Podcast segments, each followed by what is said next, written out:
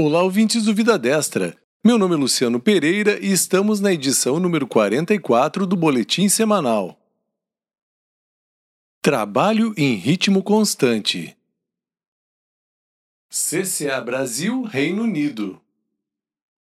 A ministra da Agricultura, Pecuária e Abastecimento, Tereza Cristina, e o secretário de Estado, George Stiss, do Departamento do Meio Ambiente, Alimentação e Assuntos Rurais do Reino Unido, assinaram no dia 11 de fevereiro o Memorando de Entendimento de Criação do Comitê Conjunto de Agricultura, CCA, Brasil-Reino Unido. A partir dessa assinatura, as autoridades dos dois países desenvolverão esforços para garantir a continuidade de consultas bilaterais sobre questões relacionadas ao comércio de bens agropecuários e de estabelecer um fórum de debates relativos aos interesses de ambos os países. PIX. Segundo o Banco Central, mais de 159 milhões de chaves de acesso da ferramenta de transferência de pagamento instantâneo, o PIX, já foram cadastradas desde que entrou em funcionamento em novembro do ano passado.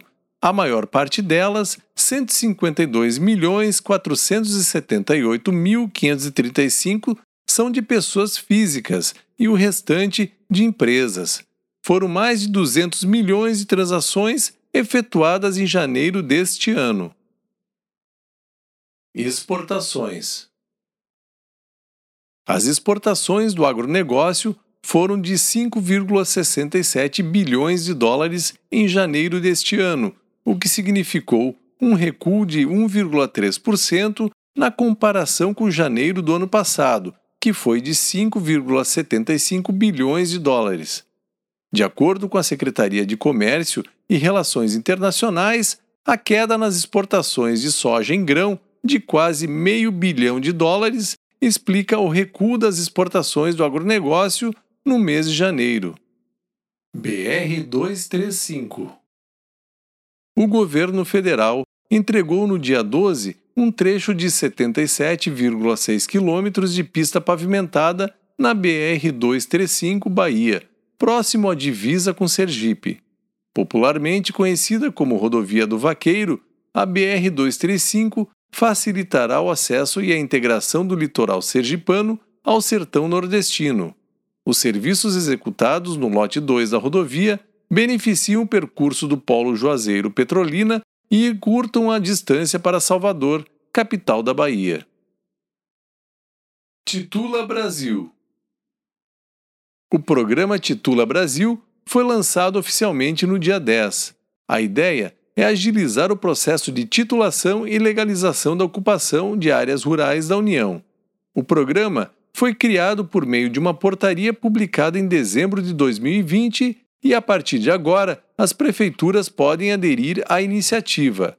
Além disso, foi lançado um aplicativo criado para que gestores municipais e servidores do INCRA cheguem com mais facilidade ao produtor rural que precisa do título da terra.